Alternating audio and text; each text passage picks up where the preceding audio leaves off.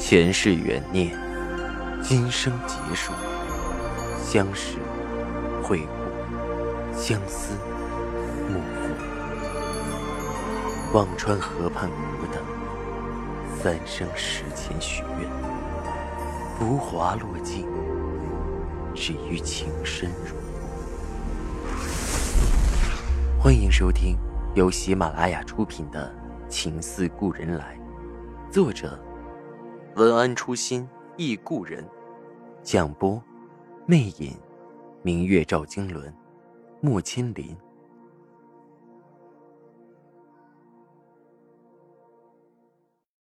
第一百八十九集。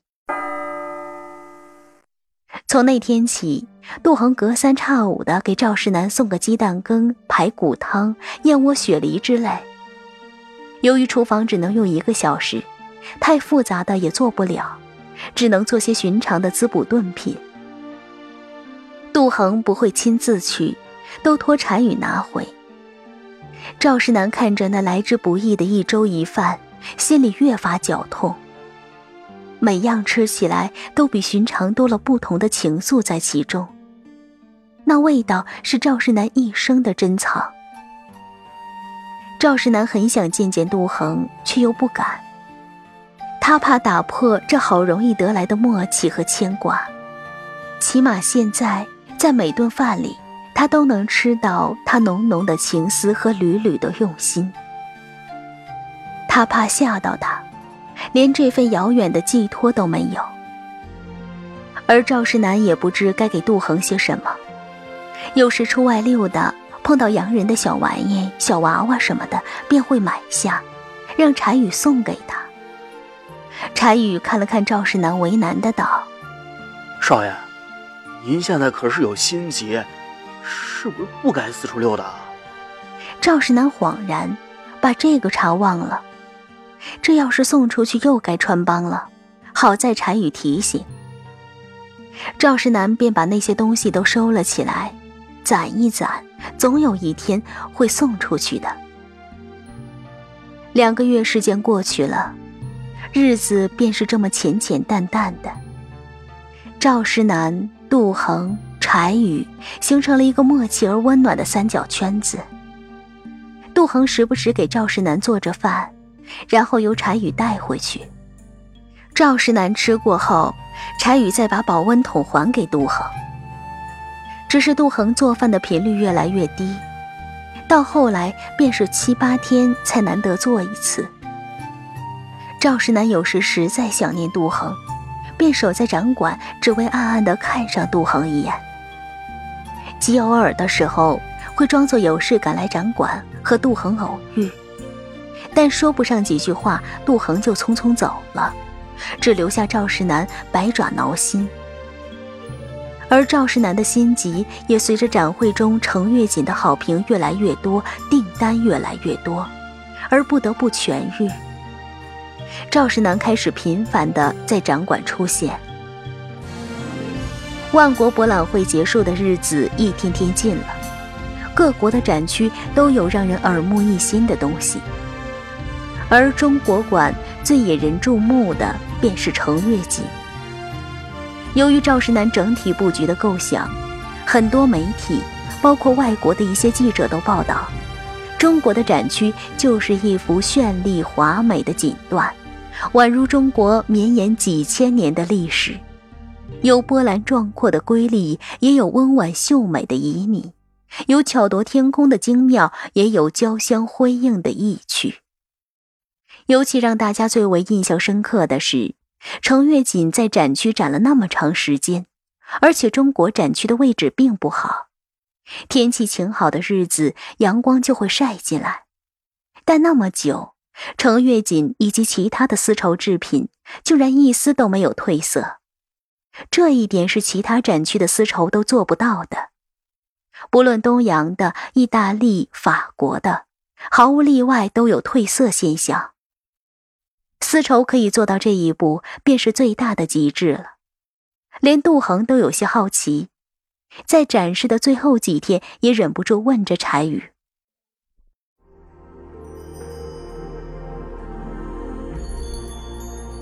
您正在收听的是喜马拉雅出品的长篇穿越小说《情似故人来》。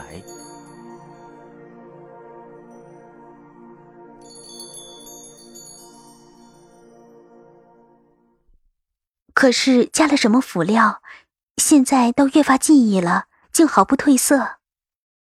柴宇嘿嘿笑着：“嘿嘿，这只有少爷才知道。难道要去问赵石南？”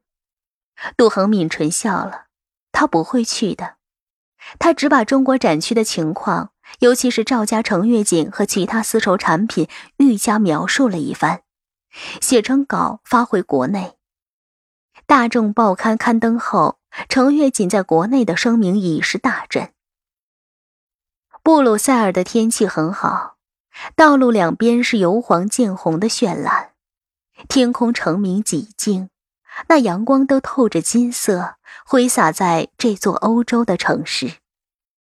举世瞩目的万国博览会即将闭幕，而闭幕前最激动人心的，莫过于颁奖典礼。颁奖的前一天，已经很长一段时间没有给赵世南做饭的杜恒，给赵世南送去了扬州的汤包。而那一天，赵世南也一直在展馆忙着订单，并没有在酒店。杜恒送去的时候，看着赵世南忙碌的背影，发了好一会儿呆。过了很久，赵世南猛一回头，看到了杜恒提着保温桶站在展馆门口，娇俏的身影在灯光下有些瘦弱。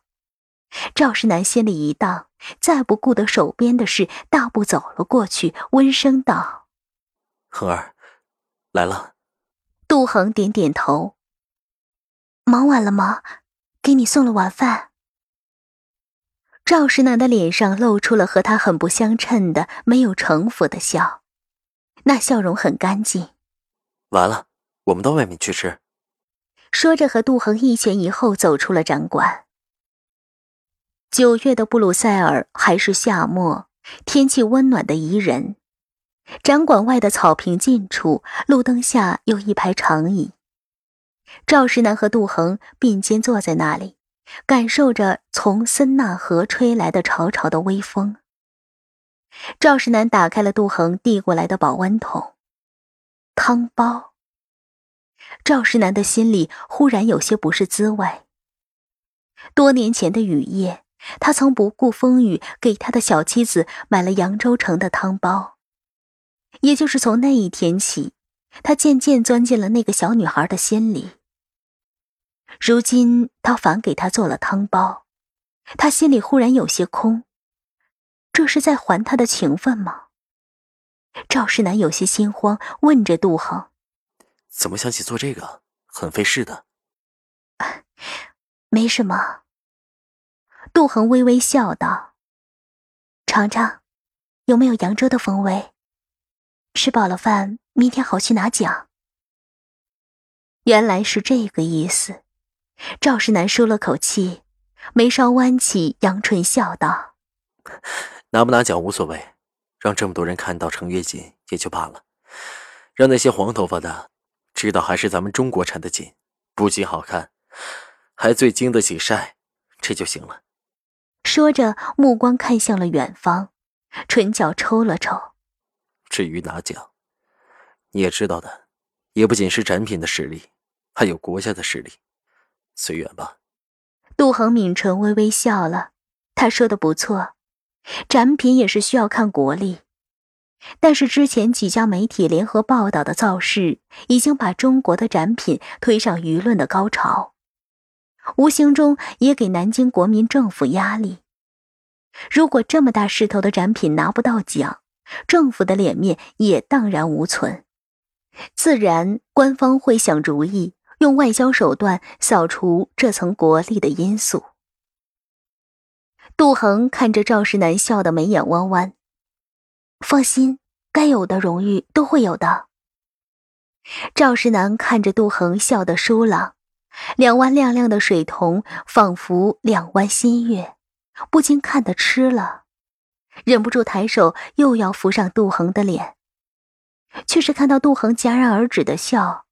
忙把手伸到保温桶里，拿出汤包吃了起来。杜恒这才又舒展了眉眼，细声问着：“好吃吗？”嗯。赵世南的心里一酸，递给杜恒一个：“你尝尝。”两个人就着月光，就着和风，就那么并肩而坐，在西方的小城，宁静的吃着家乡的风味。佛曰：“与有情之人做快乐之事，别问是劫是缘。”万国博览会的颁奖之夜是隆重而盛大的，举世瞩目，所有报社的相机都聚焦对准了那个舞台，一件件展品赢得了荣誉，只是那舞台上站的始终是白皮肤、蓝眼睛的人。程月锦的名字是用英文播报的。翻译用中文讲了一遍，赵世南有些意外，却又不甚意外。他的程跃锦本该得此殊荣。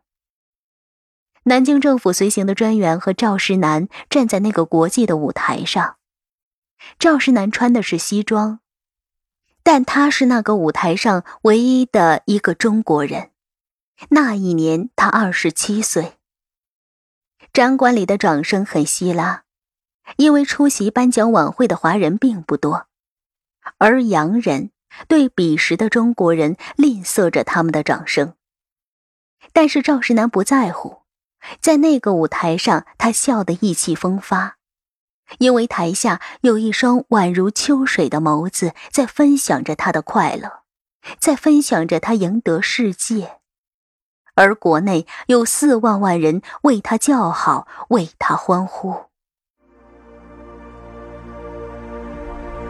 听众朋友，您刚刚收听到的是喜马拉雅出品的长篇穿越小说《情似故人来》，作者文安初心忆故人，播讲魅影，明月照经纶，莫千林。更多精彩有声书，尽在喜马拉雅。